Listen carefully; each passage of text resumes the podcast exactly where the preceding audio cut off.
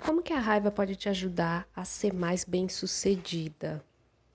Ontem eu fui dormir, gente, sabe aqueles insights que você tem que você não consegue colocar em palavras, mas você sente, sabe? E ontem eu fui dormir com uma sensação de que eu não expresso a minha raiva o suficiente. Só que, como a gente tem um preconceito muito grande com a raiva, você até pode ser uma pessoa aí bem colérica, né? Bem que coloca a raiva para fora, enfim. Mas não significa que você se sente bem sendo uma pessoa que tá o tempo todo ali se irritando com raiva das coisas, das pessoas, das atitudes das pessoas, né? Por fora você pode até colocar essa banca da pessoa que tô nem aí, eu falo mesmo, mas pode ser, se você não tem uma relação muito sadia com a raiva, você se sinta errada muito profundamente por ser desse jeito. Você até fala, ah, eu tento ser uma pessoa mais calma, mas eu não consigo, eu não dou conta. Tem muita gente que fala, ah, eu queria muito ser zen e eu não consigo ser zen. e eu tô aqui para te dizer, você não precisa ser zen. Se você é, quer ter mais é, sucesso, independente do que você considera sucesso na sua vida, né? Pode ser no âmbito familiar, pode ser no âmbito financeiro, profissional, enfim. Se você quer ter mais sucesso na sua vida, você precisa fazer as pazes com a sua raiva. Porque a raiva, gente, assim como a alegria, assim como é, sentimentos mais leves, né, mais gostosinhos de sentir, a raiva também é algo que vem para o bem, que vem com essa profunda motivação do divino, de Deus, do universo, para que a gente vá em direção ao bem, em direção ao que vai deixar a gente bem, feliz, alegre, né? A raiva é um, uma emoção, um sentimento como qualquer outro. E a gente que está no caminho do autoconhecimento, a gente tem uma sensação de que é o que é mais difundido por aí, né? É a pessoa namastê, calminha, que, que as pessoas cospem na cara dela e ela tá lá de boa, sossegada, né? E até questões bíblicas, né, que é, são muito divulgadas, para a gente perdoar 70 vezes 7, enfim. Essas coisas assim acabam trazendo um senso moral para a gente de que a raiva não é boa, de que sentir raiva de alguma situação da nossa vida, de alguma pessoa, principalmente para nós que estamos no processo de autoconhecimento em direção a ser pessoas mais espiritualizadas, mais virtuosas, dá uma impressão de que isso não é legal. Exemplo aí, você tá você tá numa situação de vida muito difícil, você pode estar passando por alguma questão de saúde consigo mesma ou na família, né? Você deve estar tá Pode ser que você está enfrentando alguma coisa aí na sua família, enfim. Vamos colocar aí é, à tona, trazer à tona o que a gente está enfrentando e que não é muito fácil de enfrentar, que está sendo difícil. Quando a gente não consegue fazer as pazes com a nossa raiva, a gente não se permite se aborrecer com aquela situação, mas se aborrecer mesmo, sabe? Não ficar tentando tampar o, som, o sol com a peneira, sabe?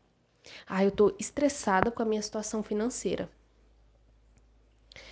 Ok, mas eu tenho que ser grata para que a minha situação financeira melhore.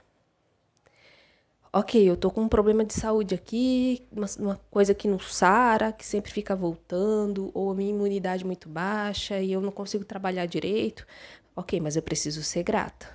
Eu não posso ficar entrando nessa frequência. Ok, gente, faz sentido a gente treinar a gratidão. Às vezes a gratidão ela precisa ser treinável, porque a gente não foi ensinado também a sentir gratidão. A gente está sempre pensando no que a gente não tem.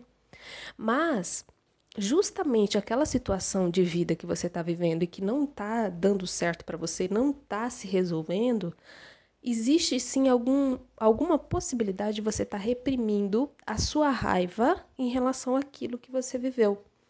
Então você está com raiva de alguém que você está vivendo, né? Aliás, então você está com raiva de alguém porque essa pessoa te fez sofrer de alguma maneira. Você não se permite sofrer porque você está num processo de autoconhecimento e você é uma pessoa que está tentando ser espiritualizada, tentando ter compaixão pelas pessoas, mas você também precisa dessa compaixão. A criança que vive dentro de você, ela está morrendo de raiva. Ela está morrendo de raiva. Por que, que você está reprimindo ela? Vocês sabem que a nossa criança interior é a, no a nossa parte, vamos dizer assim, emocional mais crua, né?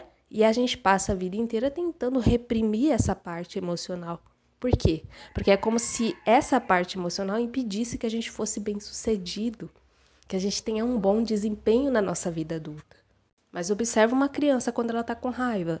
Como ela ainda não tem um, um, um, um repertório de vivência muito extenso, quando ela tá com raiva de algum coleguinha, ela parte para cima do coleguinha e soca o coleguinha, não é isso que acontece? Morde ele.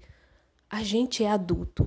Então, deixar essa raiva, expressar essa raiva, não necessariamente precisa ser assim. Você pode mostrar para você mesmo que expressar sua raiva em relação a alguma situação de vida que você está vivendo, alguma coisa que está sendo difícil, pode ser através da ação. Porque quando a criança tá lá estressada com o amiguinho, ela não tem essa atitude de avançar nele, morder ele e bater nele? Então, a questão da raiva é a gente direcionar ela para algo que é mais útil, para algo que realmente vai trazer algum resultado positivo para gente. Imagina a gente viver sem raiva, né? A raiva que a gente sente é a mesma força de vida que um, um brotinho de flor precisa ter para abrir as pétalas, as pétalas, né? Para que as pétalas se abram. É a mesma energia, é uma energia de atitude, de ação. Então, se a gente não se permite sentir essa raiva e falar para nós mesmos que a gente entende o porquê que existe essa raiva, o porquê que a gente está sentindo essa raiva, a gente vai ficar preso sempre nessa coisa idealizada do que é ser espiritualizado. Gente, para a gente ter uma, uma vida bacana, uma vida espiritual, inclusive bacana, porque é tudo a mesma coisa, né? Espiritual, material, é tudo a mesma coisa. Mas vamos colocar por partes. Para a gente ter uma vida bacana, espiritualmente falando, a gente precisa primeiro viver essa experiência humana. Se a gente não está aceitando viver essa experiência humana com toda a sua integridade, como é que a gente vai viver uma vida espiritual. A gente não está aqui, a gente não está vivendo tudo isso aqui. Não existe só esse momento. Então, a saída está em não reprimir o que você está sentindo. A sua atitude de adulto é direcionar o que você está sentindo para algo que vai ser mais produtivo, no caso aqui da raiva. Né?